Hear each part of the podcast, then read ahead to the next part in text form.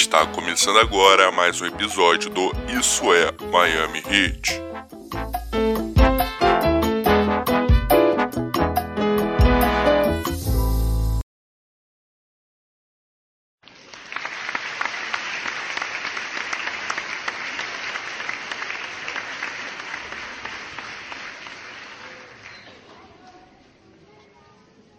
Forte abraço para você ligado aqui no podcast Isso é Miami Heat.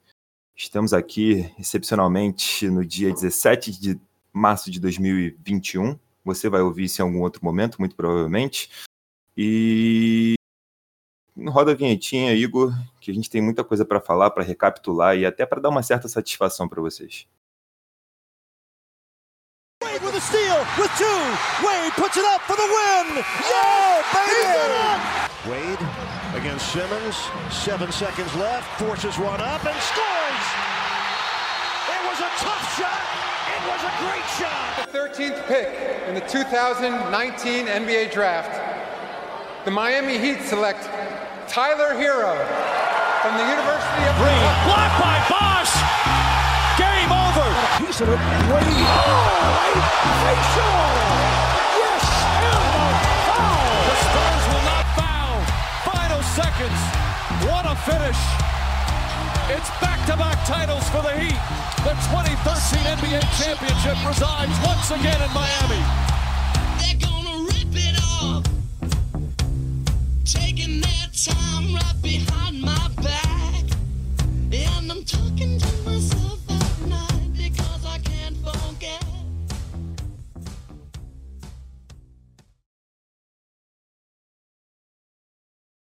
Desde já eu já peço para vocês seguirem lá nas redes sociais, principalmente no Twitter, arroba RitosBR, arroba Portal Miami Heat também. E já vou dar uma boa tarde aqui pro Igor Skrill.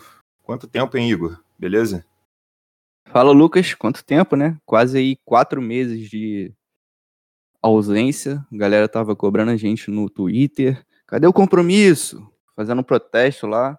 Hoje de manhã fui sair de casa para ir no mercado e os muros da minha casa estavam pichados com protestos. Torcida bem revoltada com a gente aí, mas estamos de volta. Estamos de volta, galera. É, essa vida aí é correria, correria mesmo. É, a gente vem tentando fazer um esforço nas últimas semanas para a gente poder voltar. E hoje a gente fez um esforço um pouquinho maior para a gente estar conseguindo gravar. Aí a rotina do Igor é pesada, a minha também. E temos um novo integrante por aqui também, o Leonardo Pereira. Fala, Leonardo, beleza, mano? Fala, meus jovens, fala Igor, fala Lucas. Uh, para quem não me conhece, uh, eu faço parte do Na Tabela, outro podcast aqui, inclusive o Igor já participou. E como bom torcedor do Miami Heat, eu queria um podcast só para falar sobre o nosso Ritão da Massa. E aí eu conversando com o Igor, o Igor falou que estava tava disponível uma vaga, tinha aberto uma vaga, digamos assim, no, no podcast aí. São quatro meses, são quantos meses que vocês ficaram de ausência? Três meses? Nesses três meses foram tudo de preparação para nova Não, contratação. Bastante claro. tempo, bastante tempo aí. Foi maior É que a tudo- novela Harden. é tudo um tempo de preparação para novos integrantes, nova adaptação aqui. É uma reformulação no Estávamos, podcast. estávamos passando por um período de treinamento, de capacitação. O pessoal aí no EAD. É, e tem aquele lado também que às vezes os supergrupos precisam entrar em ato para refrescar as ideias é, e voltar com força. E isso que a gente pretende fazer. Então aí, galera, um Big Tree tá formado, isso é Miami Heat tá de volta. Espero vocês aí ouvindo a gente como sempre, vocês que sempre apoiaram a gente. A gente que já tem mais de mil plays por aí já, mano. É muita coisa, muita coisa mesmo. Então, pra gente começar aqui, vamos dar uma recapitulada do que foi a temporada até agora. O Heat já viveu altos e baixos. No momento está vivendo altos, o tempo das vacas gordas. Muito que bem. É, então, galera, eu quero, quero começar levantando essa bola para vocês, que o Heat teve um início muito abaixo, um início muito instável. Problemas com contusões, a gente perdeu o Butler logo de cara, isso prejudicou bastante a gente. Tivemos aí umas derrotas acachapantes, principalmente aquela para o Bucks, lá mais para início da temporada.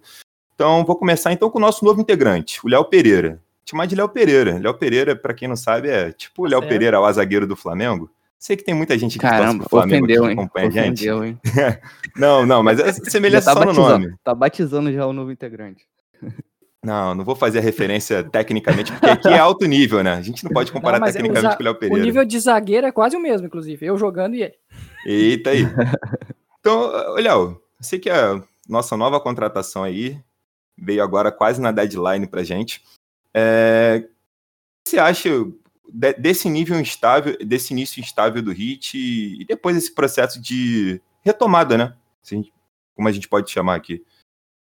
Sim, sim, voltamos para a bolha da Disney praticamente, no, pelo menos na, no- na qualidade, no, no que o time está jogando.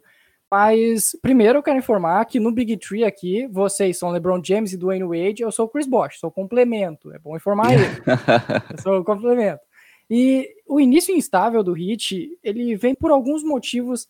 Os principais são a, a falta de tempo entre uma, o final da temporada passada e o início dessa, o, o cansaço ocasionado por isso. Aí uma coisa levou a outra, que foi as lesões. Alguns jogadores perderam tempo por, por lesão, principalmente o Jimmy Butler, que está se mostrando o grande nome desse time e o responsável por esse time voltar a vencer. Ainda teve surto de Covid e tinha uma tabela complicada somando a isso. Ou seja, era a tempestade perfeita para as coisas darem errada, erradas em Miami. E aí, até o tudo se acertar, até ter um tempo, um maior espaço para os jogadores voltarem ao ritmo, o ritmo da bolha, ao ritmo que mostraram no final da temporada passada, demorou um pouquinho. Está se, tá se confirmando isso no último mês e meio, onde a equipe realmente subiu e cresceu no. Já está em quarto na, na classificação do leste. E além disso tudo, o Hit ainda passou por um período de entender o, qual basquete ele queria jogar. Né? A É, gente... teve as alterações, né? Bom lembrar que o Hit perdeu Derek Jones Jr., perdeu Jay Crowder, e aí. Exato, já perdeu o titular ali da posição 4. É, J- Jay Crowder foi a maior de baixa, né? Jay Crowder dá É, pra gente maior falar que foi a baixa. maior baixa, né? É. A gente até falou, Lucas, no podcast onde a gente analisou o Free Agents, que o Mo Harkley seria uma peça que substituiria, talvez não a altura, mas que seria útil, né? Mas acabou não acontecendo. O cara não consegue ficar saudável. Quando joga, não joga um basquete muito agradável aos olhos. Tinha o KZ também, o Okpala demorou para crescer. Casey demorou pra crescer, tá crescendo agora nesse momento da temporada. Acho que é a primeira sequência boa dele na carreira. E mas o Hit também, especialmente ofensivamente, ele precisou de mudanças, né? Se a gente olhar aqui pro nosso sistema ofensivo, aquele jogo de handoff com Duncan Robinson, tudo isso se tornou mais previsível. E o Hit, até o atual momento da temporada, tem tido dificuldade ofensivamente, né? A defesa melhorou, A queda do Duncan Robinson demonstra isso. demonstra isso. E não necessariamente ser culpa apenas do Duncan Robinson. O Heat teve muita dificuldade ao longo da temporada para colocar ele no jogo, e isso se deve muito à abordagem defensiva das demais equipes da liga. Então, o Heat precisou meio que reformar seu estilo de jogo. Agora a gente vê o Heat jogando um basquete muito mais centralizado no Jimmy Butler. Tanto que a gente coloca ele aí como o MVP. Na temporada passada, o Jimmy Butler era, importante, jogava muito, mas o Heat não era tão dependente dele como é atualmente, né? Então a gente precisou dar uma transformada, dar uma aprimorada no nosso sistema ofensivo, especialmente. A defesa também passou por transformações, o Linux se tornou titular. Então foi um período muito difícil, que combinou tudo isso que o Léo falou e um estilo de jogo ainda não muito amarrado, né? Essa troca, essa mudança de jogo e centralização no Jimmy Butler, ela não é ocasionada apenas porque o Jimmy Butler tá jogando muito e ele elevou o seu nível. Foi Mas também porque-. É, o Dragic, ele vem de lesão e não tá repetindo o ritmo do ano passado. O Kendrick Nunn até tem uma melhora, mas ele não é um, um cara para controlar o jogo, para ter a bola nas mãos o tempo todo. O Tyler Hero teve uma queda muito grande em comparação ao que a gente esperava de crescimento do Hero. Eu acho que esse é o, é o ponto. A gente achava que o, o Hero ia dar um salto nessa temporada e ele seria o jogador para ajudar, para formar um Big Tree com o Adebayo e o Butler, algo que não aconteceu. Exato. O Hero deu, teve até um salto no, no sentido de números, né? Ele tá com quase 17 pontos de média por partida. Então ele teve um salto nesse sentido, mas ele não teve um salto em termos de protagonismo, em termos de assumir de alguma forma o controle do time, de ser um líder. Né? O Spolstra até falou na pré-temporada. A gente está cobrando que o Hero seja mais vocal, que ele seja mais um líder dentro desse elenco. Ele não deu esse, esse passo nesse sentido. Começou como titular, Foi na como armação. ar- armador primário, né? É, teve até boas partidas, bons momentos, mas não necessariamente essas partidas, esses bons números, se transformaram em vitórias, né? Então, é, o Spurs acabou optando por voltar ele para o banco, onde ele tem menos responsabilidade assim de envolver os companheiros, né? não tem essa essa responsabilidade de dar ritmo ao time, né? Ele só precisa entrar e fazer seu papel, em, em arremessar suas bolas, em ser agressivo, mais focado em pontuar mesmo. Então, é, foram uma série de mudanças e adaptações necessárias para o Heat chegar no basquete que joga atualmente. É, e não podemos mentir, o Butler ele é o armador primário, o playmaker primário. Armador primário, armador secundário, armador ele, ele faz essa função, ele faz essa função atualmente por falta de qualidade dos outros jogadores para fazer essa função. Porque tirando o Dragic, quem que tu consegue ver armando esse time, exceto o Butler? Não, Não tem. tem. esse nome. Não tem. O Não Rio tem. ainda não é esse cara, o Nan nunca foi esse cara. O Avery Bradley não fica saudável, mas também não vejo como esse cara. Eu vejo o Avery Bradley muito mais como jogador de posição 2. E o para Gabe ilustrar. Vincent fez isso em alguns momentos. É, o Gabe Exato. Vincent é um cara ainda muito limitado, esforçado, mas limitado. Aquele cara que aparece ali em Miami sempre com muita força de vontade, mas tecnicamente ainda é um pouco abaixo. Só pra gente ilustrar um pouquinho esse início do Heat, nos primeiros 20, 23 jogos, o Heat teve ali quatro back-to-backs, inclusive dois back-to-backs seguidos. E foi pegando ele logo de cara. Pegou Nets, pegou Raptors, pegou Clippers, pegou, pegou Bucks, Bucks, três Celtics. vezes, pegou Celtics. Pra variar, o Celtics foi quase ele entre os back-to-backs também. Pegou o Sixers duas vezes, e nessa que pegou o Sixers também tava com o surto de Covid, né? O Isso, Butler e o com- O Butler ficou o com Covid. O Butler Covid. perdeu 10 jogos, se eu não me engano. Ou mais. Sim, o protocolo, o protocolo de Covid costuma ser ele na casa dos 14 dias, né? 14, 15 dias. O Butler foi mais de um mês, basicamente, de protocolo só do Covid. Era Então, o time da D-League junto com o Tyler Hero. e olha que o Heat ainda fez frente. Teve jogos, teve um jogo contra o Sixers que o Heat foi garfado, nitidamente. O jogo foi pra prorrogação, o Heat perdeu. Aquela bola que saiu, né? Ou que não tinha saído, era um negócio assim. É, que era o Embiid, andada Embiid do dando dois dribles, isso. Isso, isso. O- é, o Hit, o Hit, assim, teve jogos, alguns jogos, assim, bons. Foi como o segundo jogo contra o Bucks foi um jogo legal. O primeiro foi, foi um desastre completo. O Hit tomou 47 pontos de diferença, uma das piores derrotas da história do Hit. E vocês, vocês frisaram muito bem. O fator Jimmy Butler é completamente diferente da temporada passada, porque o Butler, na temporada passada, ele era um cara que jogava mais pro time. Só que eu acho também que, por conta de muitos jogos o Butler não, ter, não contar com Dragic, não contar com Ben, então ele, ele, é- ele acaba ficando um pouco sobrecarregado ofensivamente. Então o volume dele, obviamente, vai subir. Ele é um cara que tá flertando ali sempre com 28, 29, 30 pontos, passou de 30 pontos algumas vezes. Nesse período, inclusive, ele bateu o recorde do Hit de triple-doubles seguidos. Se eu não me engano, foram três, né? Consecutivos. Quatro em cinco jogos. É, já É. tá ali, já, é o- já é o segundo De alguma jogador. forma ele quebrou recorde. Sim, já é o segundo jogador da história do Heat com, com, com mais triple-doubles. Então, assim, ele é um cara que tá completamente diferente da temporada passada, tá fazendo a melhor temporada da carreira, sem dúvidas, é um crime, ele ainda não tá na, não tá na conversa ainda na corrida pro MVP, isso daí a gente vai falar um pouquinho mais pra frente, mas assim, sem dúvidas é um cara fundamental do time, sem ele as coisas não funcionam. Não sei se vocês concordam comigo, mas eu não vejo vida sem Jimmy Butler, se a gente quiser alguma coisa é, principalmente em pós-temporada, né? Porque eu acho que a temporada regular as coisas vão chegar no momento que elas vão se estabilizar. Todo mundo vai definir uma posição e a galera fica brigando mais lá pra baixo depois, né? É, exatamente. Isso é até um fator preocupante, né? O, o Jimmy Butler assumiu totalmente o protagonismo, é o cara que controla praticamente todas as ações, especialmente ofensivamente. É o cara que dita o tom do time. Então, se você olhar para o Heat atualmente, é um time extremamente dependente dele. E por mais que isso seja bom no sentido de a gente ter um cara que tá ali brigando pelo MVP, entre aspas, né? Porque na prática não tá, mas dentro do nosso coração tá. A gente tem um cara que tá vivendo seu auge. É muito bom isso, cara. É muito bom, mas a gente precisa de algo a mais. O Ben Adebayo não tem tido uma temporada consistente. Melhorou os números, é verdade, mas começou arremessando muito bem a meia distância. Nesse momento da temporada já não tem o mesmo aproveitamento. Sofre com turnovers. A gente vive os lapsos do Hero, os lapsos do Dragic.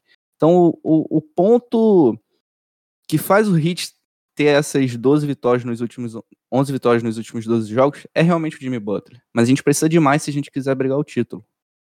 esse mais, ah, a falta dele é por causa que o Bana Debaio parece meio, não é desligado da partida, mas ele em diversos momentos, ah, tu sente um Bana Debaio meio desligado do jogo. Meio O que não Banadebaio tá numa prestando crise atenção. existencial, cara. Só isso Eu não explica. sei, eu não sei qual é a motivação, mas que ele parece meio desligado, ele parece. E vocês podem me criticar agora, mas o jogador mais regular do Miami Heat depois do Jimmy Butler na temporada é o Kelly Olynyk. Pô, cara, eu vou te falar que isso deve ser unanimi- unanimidade. Não, sem dúvidas. O Olinick, assim, eu acho que o Olinick tá vivendo uma síndrome que todo jogador da NBA vive. Chega no contrato expirante, o cara começa a jogar algo que, assim, foge totalmente da realidade dele. Eu não tô assim, eu sempre fui um cara que eu tenho minhas críticas ao Olinick, mas eu também sempre achei o Olinick um cara útil. Um cara útil até a página 2. É um cara que, quando não inventa muito, é um cara quando faz o básico, feijão com arroz, acho que ele é um cara que briga e tudo mais. É um cara inteligente até. Eu acho que ele tem uma visão diferenciada para um cara da posição dele. Eu acho que isso daí eu acho que a gente tem que falar sobre também. Mas às vezes ele inventa, né? Sim, eu acho que isso que irrita um pouco a torcida. A ele é aquele cara que. A experiência Kelly Olynyk é complicadíssima. E se eu te É. falar, eu acho que até esse alto nível do Kelly Olynyk, além dessa questão salarial e tal, que realmente faz muito sentido, é o fator Jimmy Butler também. A sinergia dele com o Butler nos dois lados da quadra é excelente, cara. Então, o Jimmy Butler tá impactando no nível do Kelly Olynyk, assim como o Kelly Olynyk também impacta no nível do Jimmy Butler. Era mais ou menos Vocês conseguem enxergar isso? É mais ou menos o que acontecia com o Bana Debaio e o Duncan Robinson, lembra? No ano passado. É mais ou menos isso, exatamente. Por causa que. Só que a Exatamente. questão é que o Kelly Olynyk, ele é uma experiência muito complicada de assistir. Porque quando o Kelly Olynyk empolga e mata três bolas de três ah, seguidas assim, ele acha que ele é o Stephen Curry. Aí ele pega a bola em contra-ataque, em fast break, para e arremessa de três. Ele É, recebe qualquer é. bola, arremessa de três, contestado. É, é difícil às vezes acompanhar. O, mas o problema, o problema do. Olinick, às vezes, é que ele já é um cara que ele não é novo, né? Ele já é um cara que, que já tá há uns bons anos na liga também. Então eu acho que às vezes falta um pouco do feeling de cadenciar um pouco mais o jogo. Às vezes o cara com 20 segundos, 19 segundos no relógio, ele queima o relógio chutando uma bola de três. Sem necessidade nenhuma, sabe? E eu pra- acho que até nisso o Jimmy Butler ajuda no jogo do Kelly Olynyk. O Jimmy Butler é aquele cara que eu sempre gostei de bater na tecla, que ele eleva um pouco o nível dos seus companheiros, né? Ele é um cara que eu gosto muito dele por conta disso também. Tanto Ele que ano passado, o nível do, do time que ele joga. sim, ano passado ele mostrou muito isso. Ano passado chegou em determinado momento a torcida falava que o Ben era o principal jogador do time, mas era eu o principal jogador, isso. era o eu principal jogador do time, não só pelo Ben. Ele é o principal jogador do time porque tinha um cara ali, ó, jogando pra ele.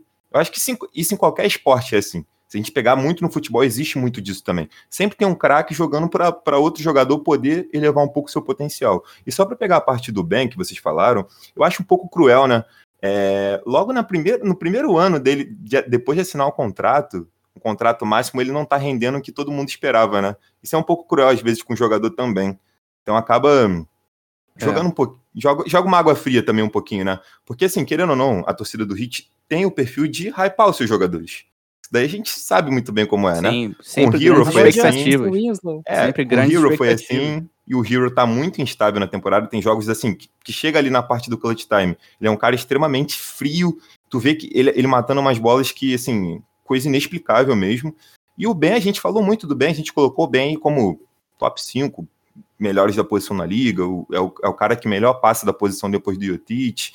Então, assim, a gente hypou muito bem o Hero. Infelizmente, eles não estão fazendo uma temporada que todos esperavam. E eu acho que também, por conta disso, o Heat está abaixo do que deveria estar. Ou ficou da- abaixo do que deveria estar durante um determinado período. Eu gosto dessa comparação porque eu acho que o problema do Ben e do Hero é o mesmo. É a inconsistência.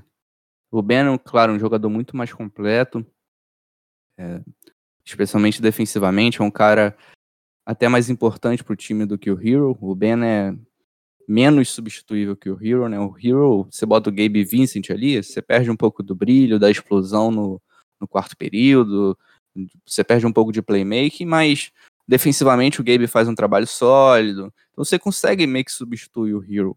O Ben já é mais complicado, mas no sentido de que os, os dois são muito, têm sido muito inconsistentes nessa temporada. Os dois, em muitos momentos, não têm sido muito efetivos. Em muitos momentos, o Hero não tem sido agressivo, assim como o Ben.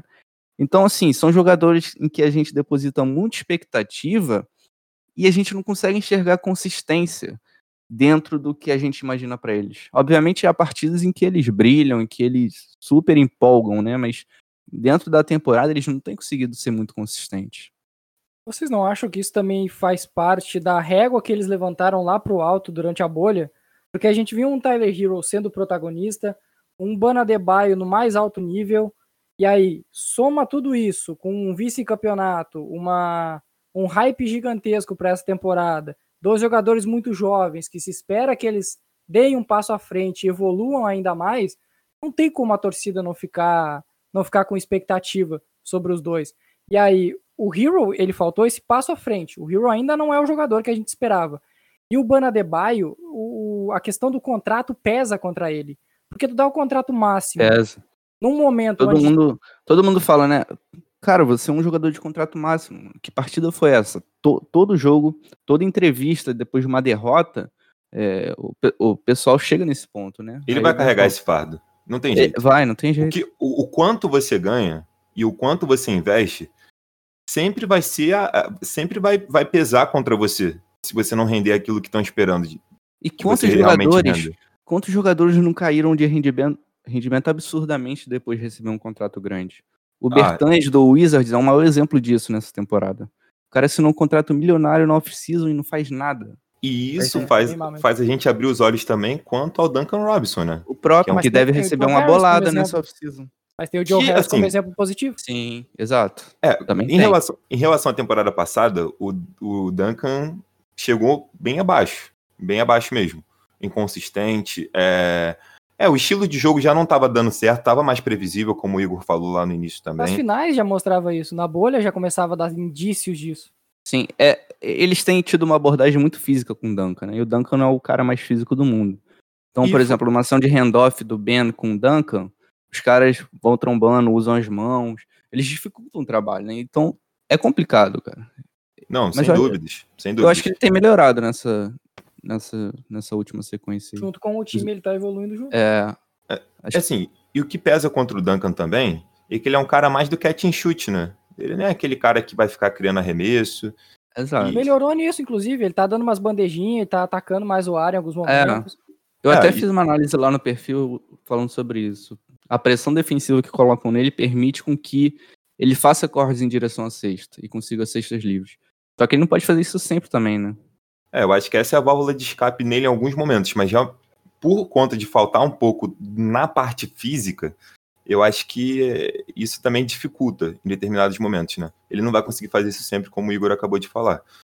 E, E ele tá sendo mais esforçado na parte defensiva, né? Ele melhorou muito melhorou. defensivamente. melhorou, muito. defensivamente ele melhorou. Eu acho Ainda que tem a torcida problemas também reconheceu falta. isso.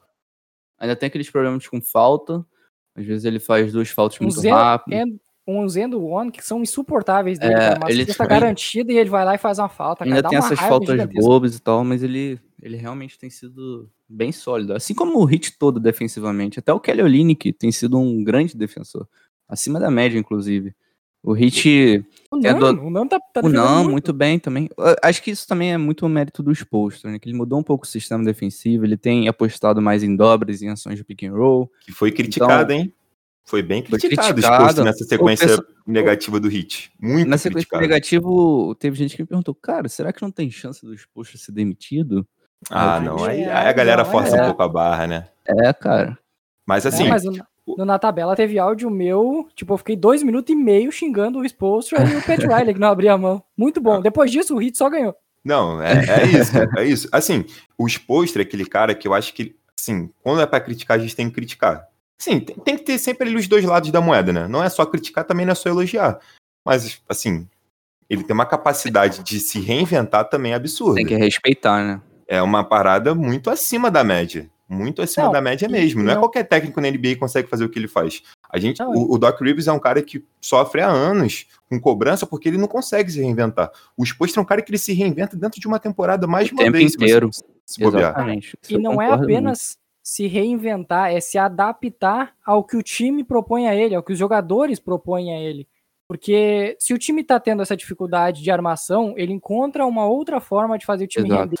o- a jogada em handoff acabou praticamente no hit, ele encontrou outra forma de inserir o Duncan Robinson na partida. Ele vai se adaptando ao que os jogadores ah, permitem para ele se adaptar. Exato. E ele é um, ele é um treinador conhecido por ter um diálogo muito próximo com os jogadores, né? Então ele não é um cara é, autoritário, assim, no sentido de que todas as decisões têm que partir dele. Ele é um cara que troca ideia, é, conversa com o jogador, tenta entender o que o jogador está sentindo. Às vezes ele acata uma sugestão do próprio jogador.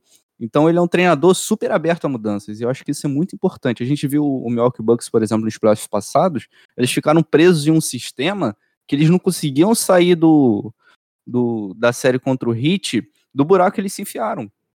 Todo jogo era praticamente a mesma coisa. Por quê? Porque era um sistema super é, consolidado e não tinha uma válvula de escape ali. Então acho que o, o Spoelstra, nesse sentido, ele é, ele é espetacular. O Spoelstra é um cara que ele, às vezes, dentro de um jogo mesmo, é, o Hit faz um tempo, às vezes, abaixo, ele faz algumas mudanças que no segundo tempo a equipe pode voltar diferente, marcando de uma forma diferente, enxergando o jogo de uma forma diferente. E eu acho que, que isso é muito bom, é muito positivo. É um cara, pô, muito acima da média. É um dos tops da liga. Ele é um dos Exatamente. tops da liga. Da prateleira, na minha opinião, ele tá na primeira prateleira dos técnicos da NBA. Isso daí, pra mim, é indiscutível. É um cara que tá aí há pô, 13 anos na liga se provando o tempo todo, 13, 14 anos aí na liga se provando o tempo todo. Vocês falaram de Ei. performance defensiva e ofensiva. Defensivamente, o Hit cresceu demais. Demais. Muito. Tem até uns números aqui para trazer dos últimos 12 jogos, que é essa sequência aí de 11 vitórias e uma derrota, que o Hit tá, tá cedendo ali abaixo de 93 pontos para seus adversários. É. E só cedeu gente- acima dos 100 quatro vezes. Isso a é muito gente não pode também deixar de colocar aí nessa, nesses números os adversários que a gente enfrentou, né? Também não foram os melhores times do mundo.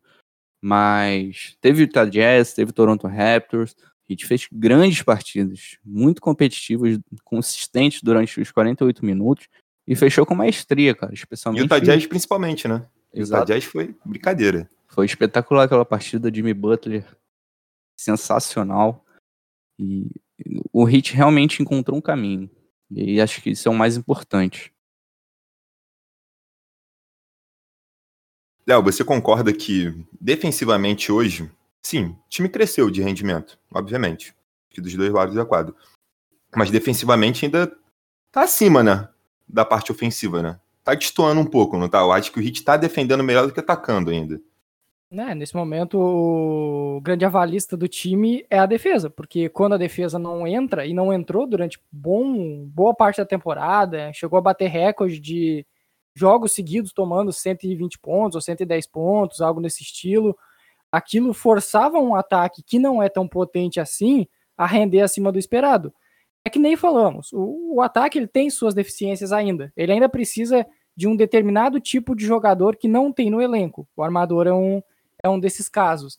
E Precisa de Vitor Oladipo. Ah, eu não sei, eu tenho medo. Eu, eu- eu já- Rapaz, eu- eu teve não, um joguinho exemplo- ontem do Ladipo que foi, mandou um, mandou um recado pro Pat Riley, hein? eu acho que a gente precisa de um scorer mais scorer, mais pontuador garantido do que é o Oladipo. Apesar dessa- desses últimos jogos dele aí. Eu acho que, tipo, alguém mais, mais confiável do que o Oladipo. Mas isso é papo pra, pra outro momento. Eu não discordo, não, cara. a defesa do Hit, ela foi se encaixando e junto com os retornos, praticamente. Porque quantas escalações diferentes a gente viu no início da temporada? A Cara, cada um jogo, A gente não conseguiu repetir quinteto, acho que, se eu não me engano, nos primeiros 9 ou 10 jogos o Hit teve quintetos diferentes. Eu tenho um número aqui, foram 457 lineups. Aproximadamente. Aproximadamente. E nos últimos jogos, o Heat tem mantido a mesma base com, com Dragic, com Robinson, com Butler. Aí teve a troca ali, porque o Casey Okpala entrou no lugar do Banadebaio e o Kelly Olynyk. que Normalmente é o Olynyk e Adebayo. Isso demonstra uma solidez e o time vai começando a encaixar defensivamente. Porque defesa na NBA é padrão, é uma é conjunto e é ah, tempo junto, tempo ah, jogando junto, porque não adianta tu pegar e achar que tu vai montar um time e pegar cinco jogadores ali, tu pode até fazer o ataque deles render, mas a defesa precisa de treino e precisa desse conjunto funcionando, porque não É, adianta um- um é muito ou outro sincronizado, né? Uma Exatamente. rotação defensiva, um cara precisa estar conectado ao outro para ocupar os espaços. É realmente isso, Léo. Concordo 100%. E aí, E aí agora com essa solidez das lineups meio que definidas, quem é o titular, quais são, qual é a lineup reserva, quem é que vai entrar no vindo do banco, quem é que vai jogar desses reservas, quem é que vai entrar na, na escalação titular no crunch time, por exemplo. Então, é algo que foi se ajeitando e é conjunto, é tempo. E- Era só tempo que podia desenvolver isso. Isso tudo somado a ele- o- aos jogadores elevando o nível, como Duncan Robinson, como Kendrick Nunn, né, deram origem a Tirando o essa Tyler defesa. Hero, né? Só o Hero É, que não melhorou, dá pra dizer. É, o Hero às vezes tem um, ou- um ou outro bom momento Os defensivo, lados, mas né? O Rio É. é um cara muito inconsistente. É o que a gente espera dele. Dos dois lados da Sabe- quadra. Sabe Sim. outra coisa que também melhorou a defesa do Hit? O Myers Leonard não tá jogando. Só Ah. isso já, já evolui o nível. Olha, assim, você- a gente tava falando lá da parte inicial da temporada que realmente o Heat não conseguia repetir um lineup inicial e dificilmente conseguia ter os dois melhores defensores do time jogando juntos, que é o Ben e o, o Jimmy. E ainda também tem, a gente pode atribuir também a saída do, do Derrick Jones Jr. e do Jay Crowder, né? O Derrick Jones Jr. era um cara que, quando ele entrava, ele defendia todas as posições. O Todos. Jay Crowder defendia muito bem também. O Mohawk não conseguiu ocupar essa, esse lugar do, do, do O Jay Crowder. Casey Pollard no começo da temporada era injogável. Muito. Ah, o quê? Mas atualmente o Casey ainda tem seus momentos que é impraticável, não, não dá.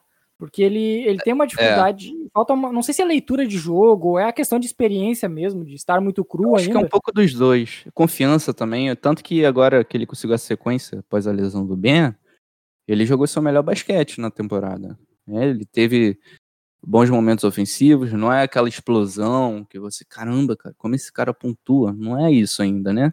Ele faz as escolhas erradas dele e tal. Mas ele me parece mais integrado, assim, como um jogador. Aí a capacidade defensiva dele, somado à capacidade atlética, já meio que são jogáveis, né? Dá pra colocar em quadra. Não é um cara que aí- vai, sendo titular ali na posição 4, vai te levar ao título, mas Longe disso. É um cara Longe que tem muitas se, for, deficiências. se for pensar, ainda teve uma queda ainda no, no André Godala, porque o Igodala é um grande defensor, a gente sabe disso, e ele Cara, tem se seus momentos falar, ainda. vou te falar que, na minha opinião, o Igodala aí deve ser um dos cinco melhores jogadores do Hit na temporada. Não, ele é muito regular. Eu acho que é um dos mais tipo, consistentes também, né? Exatamente. Dentro da proposta dele, é um cara que sempre entrega aquilo ali.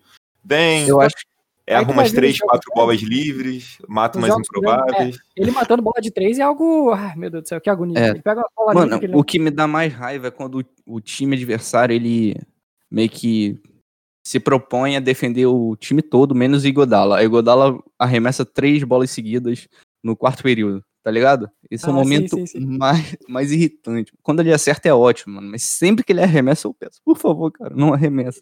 É, e o, e o, o Igodala é um cara que, assim, eu acho que ex- existe uma possibilidade grande de, de repente, chegar na deadline e ele ser envolvido em algum negócio. Caso o Hit. eu acho que ele é tipo uma alma desse elenco. Eu acho Eu, que não. eu também acho. Eu acho que a liderança que ele traz, ele tem Não, jogado bem, mas eu- eu acho que a liderança faz com que o Pat Riley não troque. Eu acho Não, que mas por que eu falei isso? Porque eu acho que ele é um jogador imprescindível. Eu acho que ele deveria ficar. Eu acho que não é o momento de você trocar o Igodala, entendeu?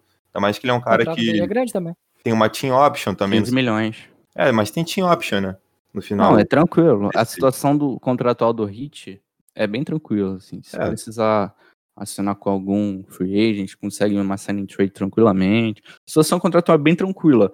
O que machucou foi foram todas as grandes opções assim renovarem contrato, né? Então, Ah, sem dúvida. Isso daí, Eu- isso daí vale um episódio, hein, Igor? Se a gente Vale. deixar, a E- gente fica uma hora falando só, de, só e disso. cara, eu acho que parte da frustração da torcida, além do desempenho ruim do time, vem daí, cara. Porque a nossa free agency foi totalmente sacrificada para Giannis Antetokounmpo e para as demais estrelas que poderiam vir na free agency.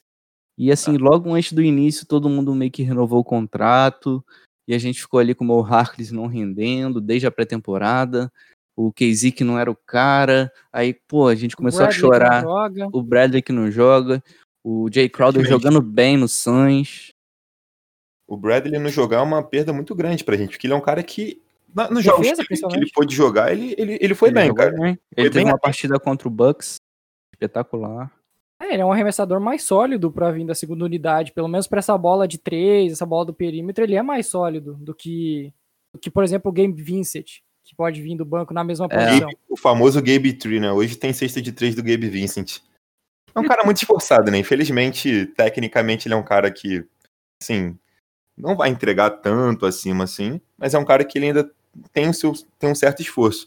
E Pô, pra, um- pra um jogador two-way, pra um jogador two-way com contrato two-way, ele é um baita jogador, cara. Deve ser um dos melhores two-way da liga aí, se bobear. É verdade, fala a verdade. Pra complementar aqui, tem esse esse fundo do elenco do Heat que também teve seus momentos na temporada, né? Porque o Gabe Vincent chegou a ser importante em determinado momento onde tinha muitas ausências, ele vinha bem, chegou a ser titular em muitos momentos. O Max Struss teve os seus momentos, arremessando, chegaram a cotar ele como o novo Duncan Robinson. Os caras queriam trocar o Duncan Robinson porque o Max, o Max Struz fez uma partida boa. Isso aí foi Muita impressionante. calma, muita calma. a né? galera Ainda tem empolga, né? A galera empolga demais, né? Sim, Não, mas o o, Duncan Robinson foi um dos caras que mais atraiu hate aí desse- nesse período ruim, cara. Eu fiquei impressionado. que ele tava Mas, muito cara, também. antes da temporada começar, já, já tinha gente dando hate no cara de graça. E Eu Aí- fiquei impressionado, realmente, cara. O Duncan Robinson meio que se tornou um cara 100% trocável. Cara, eu acho que a torcida do Heat perdeu um pouco a paciência com ele. E, e- e nesse, Perdeu. lance, e nesse lance de trocas, eu queria levantar uma bola aqui, porque. Posso complementar primeiro? Antes de Fala aí, tu- fala aí, Léo. Não, pode ser. Eu só ia dizer que o restante ali do, do banco ainda tem um Precious Atua que traz energia pro jogo, mas ele tem. Parece que chega uns momentos onde ele não consegue acertar uma cesta. É desesperador. é desesperador. Ele, nos rebodan que eles é, ele erra se deixar. Ah, tem o Chris Silva também, que teve muito tempo de machucado, e eu acho que é isso, né? Se for ver, para complementar o elenco do Hit, são É, essas que o- faltavam. tem o Mo, que não, não faz nada. Tem o Tio Myers, que a gente vai falar um pouquinho mais pra frente dessa troca. E, mas quem? Só, né? É isso. É, o, é o, o Spoelstra, historicamente, ele não é um cara que trabalha com uma rotação tão profunda assim, né? Ele costuma ali colocar sempre É. trabalhando com 9, 10 jogadores. Em determinados momentos ele trabalha só com 8, como foi nos playoffs. É, foi até bom o Léo falar do Atila, porque eu vi, assim, muitas especulações de possíveis negócios, até mesmo pelo Lamarcus Aldridge, que tinha o Atila no meio.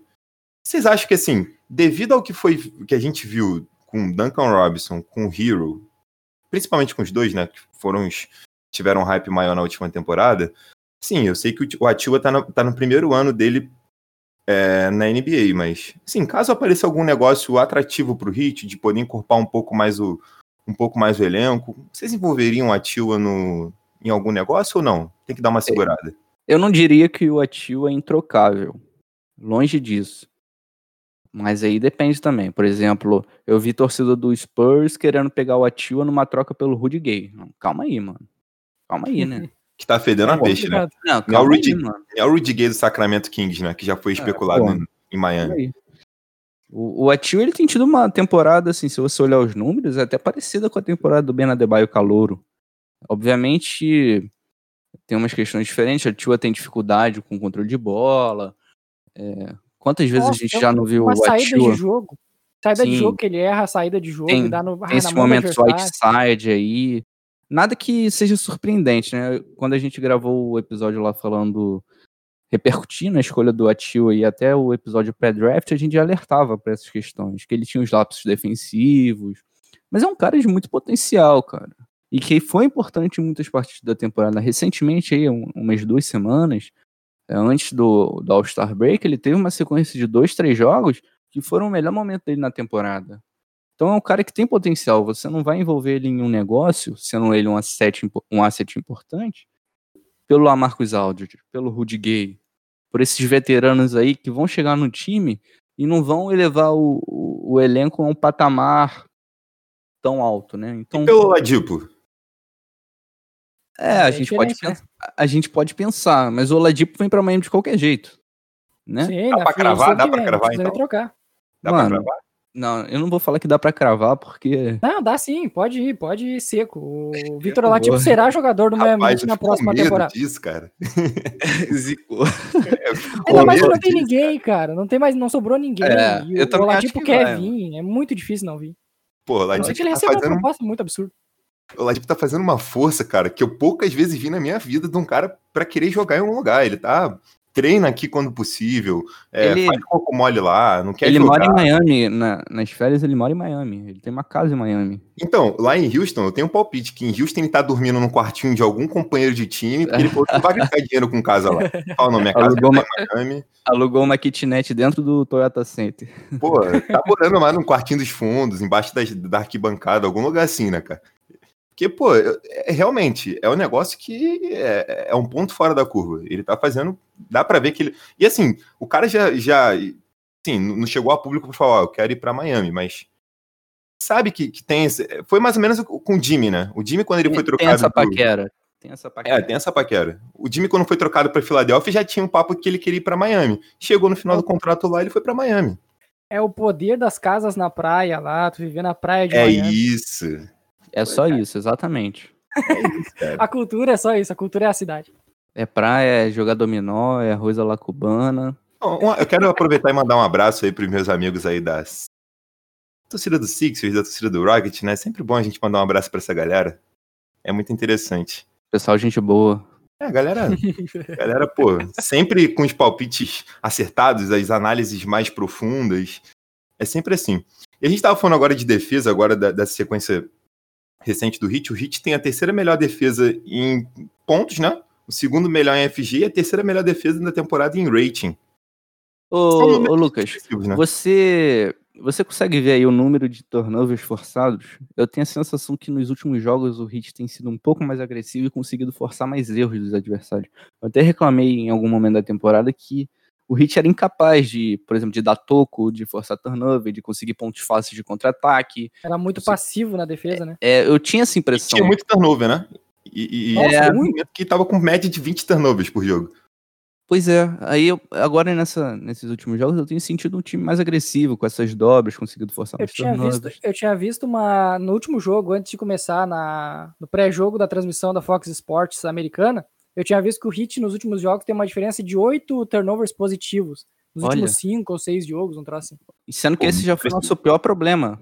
Já foi nosso maior problema, é isso. Ser um time que cometia muito turnover e não forçava turnover algum. Ainda comete, é um time que comete 10 a 12 turnovers por jogo. Principalmente quando o nosso, nossa máquina tá em quadra, né? Qual delas? Ben Adebayo é uma máquina de atrair turnover. Quando a culpa não é dele, a bola bate no pé dele, bate na testa e vai pra mão do adversário. Olha, Incrível. Eu não quero ser repetitivo aqui, mas eu acho que essa queda de turnovers se deve muito a ter um cara que cuida melhor da bola, né? Foi só o Butler voltar que esse número diminuiu consideravelmente. O Butler Porque, tem feito uma. Pode falar, Lucas, perdão. Não, é porque todo mundo acreditava que o Hero seria um playmaker, né? E não rolou. Ainda não rolou, né? Pode ser que role no futuro. É, Essa Ele temporada é, mas foi. não sólido o suficiente pra, pra ter E esse no início no time. cuidava mal da bola, rapaz. Era cada turnover bobo. Mas ainda tem alguns, alguns turnover de, de drible ali, onde ele erra passado. Tem uns turnovers ainda meio, meio fiasquentos. Mas olha, o, o Hero, se ele jogasse tudo que ele joga no último quarto, ele era MVP da NBA. O problema dele é que ele esquece que ele tem que jogar nos, nos- durante os 48 minutos. Ele pega só os últimos 12 ali e ele vira o Michael Jordan naqueles 12. Pô, preciso saber se a piada tá saturada, mano. Porque eu. eu O Igor tem uma falar- piada pra essa, pra essa questão aí, não tem? Pô, já falei nas finais, já falei nessa temporada. E agora o Ojo falou aqui que o Hit tá entrando em contato, em contato com hipnólogos para reforçar o elenco. O objetivo é entrar no vestiário antes do jogo e hipnotizar o Tyler Hero para ele achar que tá no quarto período. O Ojo saiu aqui, lançou essa aqui agora. Eles têm fontes confiáveis. Vamos ver É. se é só um rumor ou se vai confirmar mesmo. Acho Ah, muito em- válido, né? E em também breve ter um-. O tem curioso ter um caso de aí.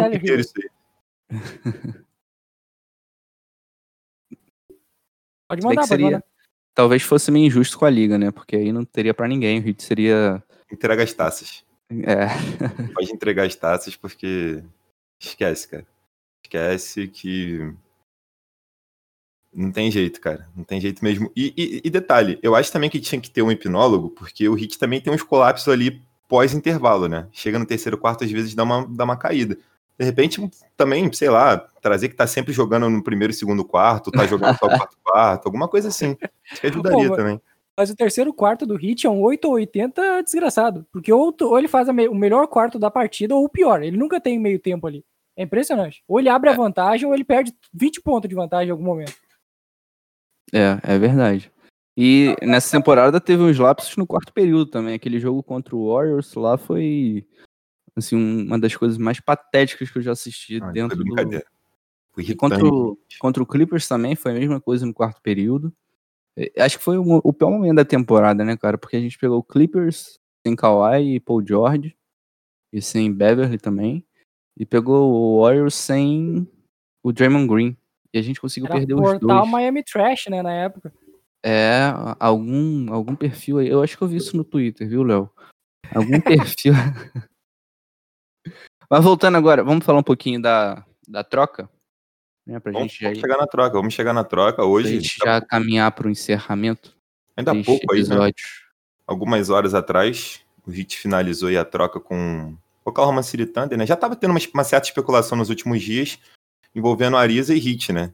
E, e o que me surpreendeu muito é que o Pat Riley já conseguiu colocar o Miles Leonard no negócio, mandou ele para Oklahoma e trouxe o Ariza. Ah, é. É verdade. A gente não comentou sobre o episódio do Miles Leonard, que uma de suas lives na Twitch teve um episódio extremamente preconceituoso, que acabou culminando numa multa, que culminou também numa suspensão, né? E o Hit rapidinho já tratou de mandar ele para outro lugar. É, Eu gostei bastante do posicionamento do Heat. O Donis Haslem, o Kendrick Nunn, vários jogadores se posicionaram ali naquele momento. É, foi totalmente desaprovado pelos companheiros, pela, pelo front office do Heat, por todo mundo. Isso daí eu achei bem legal. Acho que a gente está num momento tão político dentro da NBA, né? Ainda mais com o movimento Black Lives Matter, o que aconteceu aí no, no final da última temporada.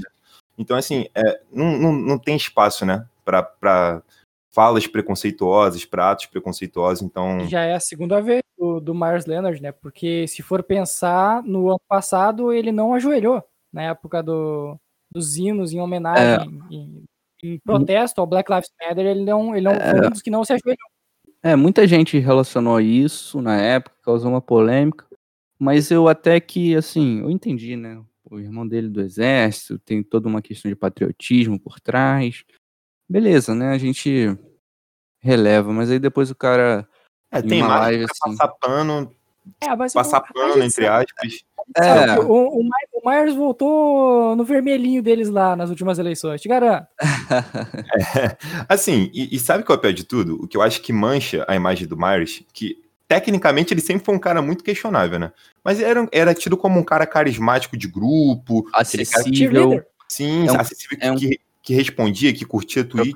Exato. Pô, isso aí pra mim foi por água abaixo, bicho. Foi, Foi bem triste, cara. Foi bem triste, porque ele é um cara que, por mais que fosse ruim, ele trazia uma proximidade que a gente não tem com o elenco, né? Ele é um jogador que trocava ideia, chegava, curtia Twitch, fazia live, né, cara? Querendo ou não, uma live é uma forma de você se aproximar com o jogador. É um momento ali de, de lazer dele que você tá presente, sabe? Ah, a galera aí- lá do Cultura e Hit também, né, o, o Igor? É, ele proporciona esse momento tá? legal. Exato. Aí, poxa, de repente, assim, numa live, né, o cara, não sei, toma um tiro de sniper lá no COD e transforma isso num momento extremamente preconceituoso um, contra, contra o povo judeu, né? o- Sendo dono do hit é, judeu. Então, cara, foi um momento bem triste, assim. Eu fiquei até meio sem reação, cara, porque eu jamais esperei isso do, do Myers Leonard. Né? Tudo, tudo que, que a gente tinha visto dele, com exceção desse não ajoelhar, que meio que a gente entende, né? Eu pelo menos tento entender, era- eram sempre coisas boas, né? Então foi realmente um momento bem triste e, e decepcionante. E a postura do Hit foi perfeita, assim como da NBA. Agora vamos falar da troca? Sem dúvidas, vamos falar da troca, porque assim, a gente não quer nenhum tipo de figura representando a nossa franquia, né? Com esse tipo de pensamento e posicionamento. Então, assim, foi, foi tarde já o mais Leonard. E agora chegou o Ariza. E o Ariza, vocês acham que o Ariza pode chegar em Miami? Vale, eu só quero fazer um adendo, que a gente também mandou uma pique de 2027, né? Oklahoma, os caras aí estão. Segunda rodada. Segunda rodada, os caras estão cercados de piques. Prest não para de pegar pique. Não para, né, cara? O cara tá querendo montar uma divisão de base dentro de Oklahoma para poder já monitorar esses caras, porque não é possível. O cara tem pique até 2030 de tudo quanto é lado da liga. E a gente recebeu o Trevor Ariza. É um veterano, um cara que defende bem, um 3D. E aí, o que vocês acham da chegada do Trevor Ariza? Eu adoro, cara. O Ariza foi muito bem no Blazers na temporada passada, chutou na casa de 40% na, nas bolas de três. Aí acabou não indo pra bolha, né? Tinha algumas questões, acho que com o filho dele. E, Isso, exatamente. né? E, Uhum. e é um jogador campeão da NBA pelo Lakers, experiente, Boa passagem no Rockets. boa passagem no Rockets. Se já se não tá mais no auge da carreira, né? Não é o defensor que já foi, por exemplo, na época do, do Rockets. É um cara extremamente sólido, né? Que vai fazer ali a função que o Mo Harkless não conseguiu com, com qualidade, né? Essa é minha aposta. É, eu não curto muito ele jogando nessa 4 meio de mais força pra, É, jogar mais ou menos no que faz o, o Olinick atualmente, ou o Bana Debaio. Eu não É, acho muito uma ele- boa ideia. ele não é um, um Jay Crowder, né? O, o perfil físico dele é mais pra marcar um cara da posição 3 ali. É, Ele, ele bom É, pra- eu no concordo nesse sentido. Na segunda unidade, ou até fazendo meio que a função do Duncan Robinson, sabendo defender. Ele é um, three- um dos primeiros 3D da liga aí, recentemente, que tem. que Foi no- nomeado assim, digamos assim. Só que ele já não tem mais aquele físico para correr a quadra inteira e fazer o que o Covington faz, por exemplo. Então, É. ele, ele- ele vai ter os, os seus minutos, ele vai defender melhor do que qualquer jogador daquela posição ali, tirando o Jimmy Butler, obviamente. Ele defende melhor que qualquer um daqueles ali, só que ele não vai ser tão efetivo no ataque, ele vai ter os seus erros de, de velocidade na defesa, de não acompanhar, mas é um experiente que agrega como o, o Igodala agrega, por exemplo. O Igodala agrega muito, claro, É. não, não tô falando dos níveis, o Igodala é um, um jogador muito melhor do que o Ariza foi em qualquer momento da carreira. Só que é um jogador sólido para vir da segunda unidade e agregar. E, e- e ainda vim, vindo com um preço baixo, como é só o Myers Leonard e, e uma pique de segundo round, essa pique não vai dar em nada. A gente é quase certo que essa pique vai dar em nada no, no futuro. E o, o Leonard não ia jogar mais. Ou seja, Exato. vale o investimento. Eu, eu tentaria, de alguma maneira, tentar colocar o George Hill nessa, nessa troca. Tentaria se fosse o Pat Riley. Mas como a troca já foi fechada, agora não tem o que fazer. Mas George Hill também é um bom nome para o Hit ficar de olho. Também em OKC. Ainda mais sendo um cara que vem ali pra fazer a posição 1, né? A gente falou isso mais cedo aí no episódio, que a gente tava precisando de um cara pra essa posição. E, ô, Léo, até pegando esse teu gancho aí, cara, que tu falou sobre o Godala, ele, tu não acha que ofensivamente o Ariza pode produzir mais do que o Igodala? Porque Ah, assim, não, defensiva- defensivamente o, o Igodala é um cara mais físico, é um cara que é um cara que é mais versátil, né? Pode defender até a cara de posição 4 e tal. Eu acho que ofensivamente, de repente, ele possa produzir mais do que o Igodala, não? mais sólido. O arremesso do, do Ariz é muito mais sólido do que o arremesso do Igodala. Porque o Igodala, nesse momento da carreira dele, a única função no ataque para ele é ficar no cantinho e arremessar de três. Ele não faz nada além disso. Ele é a sobra É. da marcação. Ele é um bom passador, né, cara? Quando o Hit consegue Não, envolver tinha- ele nessas. É. Em algum momento da temporada, ele era um dos principais ah, jogadores de armar o time em determinada situação. Chegou a ter jogo de seis, sete assistências. Só que o Ariza, ele vai ser aquele jogador no cantinho confiável. Porque não tem isso na segunda unidade do Hit. Se for pensar, em diversas vezes a bola cai na mão do Igodala, que nem a gente falou, e o Igodala não consegue acertar esse arremesso. O Ariza vai É. ser mais consistente nessa função. E, Léo, o Exposto nesses últimos jogos ele tem jogado o Igodala e o KZ juntos, né? Então, você imagina aí o Igodala e o Ariza juntos, com o Igodala sendo um pouco mais envolvido nas ações de playmaking, né? Explorando ele como um passador, de repente colocando ele para bloquear em um pick and roll, né? Fazer, botar ele para fazer essas leituras com o Ariza ali para arremessar, que é muito mais sólido Sim. que o KZ, parece interessante. Eu gosto. Ah, é verdade, verdade. É, é, tem que, tinha que encorpar esse elenco. E encorpar esse elenco nesse momento, a única maneira é com jogadores experientes. E melhor, experientes com contrato expirante ainda. Ou seja, o contrato dele termina na Exato. próxima temporada. Então, não jogou bem, não conseguiu render. Adiós, até a próxima. Exato, e o Leonard estava machucado fora da temporada. É uma pique de segunda rodada aí para um jogador que pode nos trazer é, um papel importante, especialmente nos playoffs, dada a experiência dele. Eu acho que é super válido, né? E você ainda afasta essa, essa nuvem do episódio é, lamentável do Myers. Eu ainda acho que o Hit vai em, busca de alguma outra troca nesse essa deadline. porque- Eu não sei quem vai ser, mas eu ainda acho que vem um nome aí, talvez um Lamarcus Aldridge ou alguém para armação. É, eu acho que o, o Aldridge, agora a gente já, já até mudando um pouco de assunto, o Aldridge pode vir no mercado de buyout, cara. Ele tem um contrato de 24 milhões, pra gente buscá-lo, a gente precisaria envolver o Kelly o Igodala. É, você já não tem mais contrato para jogar na troca, né? Então você aguarda a dispensa dele é, e vai atrás, tenta convencê-lo. Né? Acho que muitos times vão, como o Celtics, o Lakers pode ir também. Então é um cara que É vai que ser aí- concorrido. Aí eu acho que tem uma questão, se ele sofreu buyout, eu acho que é pra ele conseguir um contrato maior. Ele não vai fazer o que o Blake Griffin fez, de aceitar o contrato Uhum. menor pra ser campeão. Eu acho que a ideia do, do Aldridge não é um contrato de ah, maior quantidade em si, mas de anos garantidos, por exemplo. Tentar fechar Ah, por dois anos, algo assim. Aí eu não sei, cara. É, é complicado. Eu não vejo mais o Aldridge como aquele cara que você tem que mover montanhas pra adquirir, na minha opinião. Ele não é mais temporada aquele. bem ruim. Ele vem de, de um problema. Problema, não sei se é no quadril. Quadril, joelho, É, então. cabelo, tudo. Tudo. Dedinho do pé. Co- Convenhamos, ele não é mais aquele Lamarcus Aldridge que assinou com o Santa Antônio Spurs na frente de 2015. Não é mais esse cara. 2014, 2015, ele não lembro exatamente quando foi. Não, ele Então, não assim- é mais o jogador do ano passado, que era bem regular ainda. Não, sim. Então, assim, o Hit é interessante encorpar agora o elenco pra pós-temporada, né? Isso Faz diferença. Eu acho que a- gente percebeu mais essa diferença que faz isso contra o Lakers, que a gente pegou um time bem mais cascudo em relação ao nosso. Então, acho que é importante a gente ficar atento a isso. É, Cara, eu ainda tô impressionado como o Oklahoma pegou o, o Myers Leonard, cara. Eu não sei se lá também vai ter aquele lance do. Ah, acho que vai esquece, o dispensar contrato ele. dele é um mais um, vão dispensar ele no final da temporada. Não, é um mais um, mas também tem a, tem a team option, né? Se mantém lá pra eles, né? Até porque não faria sentido nenhum, cara. Pra mim, pô, pegar um cara com um contrato maior, até o Myers Leonard, que né, tá machucado, não é nada demais. Enfim, é, eu também E Eles acho. querem perder, né, Lucas? Eles querem perder. Eles não estão nem aí pra nada, né? Não tô o Shai não deixa, o Shai Giggs Alexander não Ah. deixa.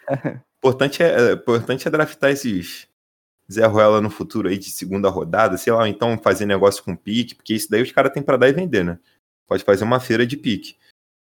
E eu concordo com o Léo, eu acho que o Hit ainda vai tentar fazer alguma coisinha. Tem, se eu não me engano, um pouco mais de uma semana, né? Pra trás da deadline aí. Então, Dia acho, 25. Então é, hoje é dia oito 17, dias, né? então tem oito dias. Quinta-feira que vem. É, e depois da deadline tem os caras que vão ser dispensados aí, que é o Lamarcos, enfim, que aí eles podem vir, né? É, e tem um carinha que eu acho que infelizmente vai, se a gente fizer algum negócio, ele vai ser envolvido, que é o Avery Bradley, né? Pode ser, porque o Ele- salário Ele e dele o ali. Harkless. É, o ele e o Harkless devem ser envolvidos. É, o Harkless se, eu não me importo não, mas o Avery Bradley eu queria que ele ficasse. Pena que não joga, né? é, se a gente for atacar só o mercado de buyout, eu acho que o Bradley fica, né? A gente não vai dispensar ele, nem envolver numa troca. A gente tem o que de, de cap ainda? Tem uma trade exception só? Tem, tem a trade exception de 7,5.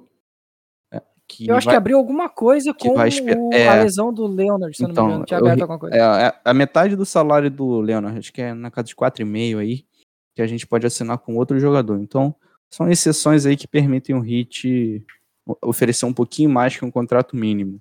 Mas nada muito assim relevante ao ponto de, por exemplo, o Ladipo, não é algo que vai fazer diferente no diferença no negócio pro Ladipo, entendeu? Mas é bom ter, é bom ter. Aí tem outro problema que não tem contrato, contrato grande também É, pra. tá- O John Waiters e o James Johnson nunca fizeram tanta falta, cara. É, casos. é, Exatamente, é esse tipo de contrato, o Whiteside, esse tipo de contrato que faria falta nesse momento. Porque contrato grande tem o quê? Minimamente grande. Kelly Olynyk, que seria possível trocar. É, o Olínico acho que é 12 ou 13 milhões, o Igodala que é 15 e acabou. Aí é, É. Jimmy e só.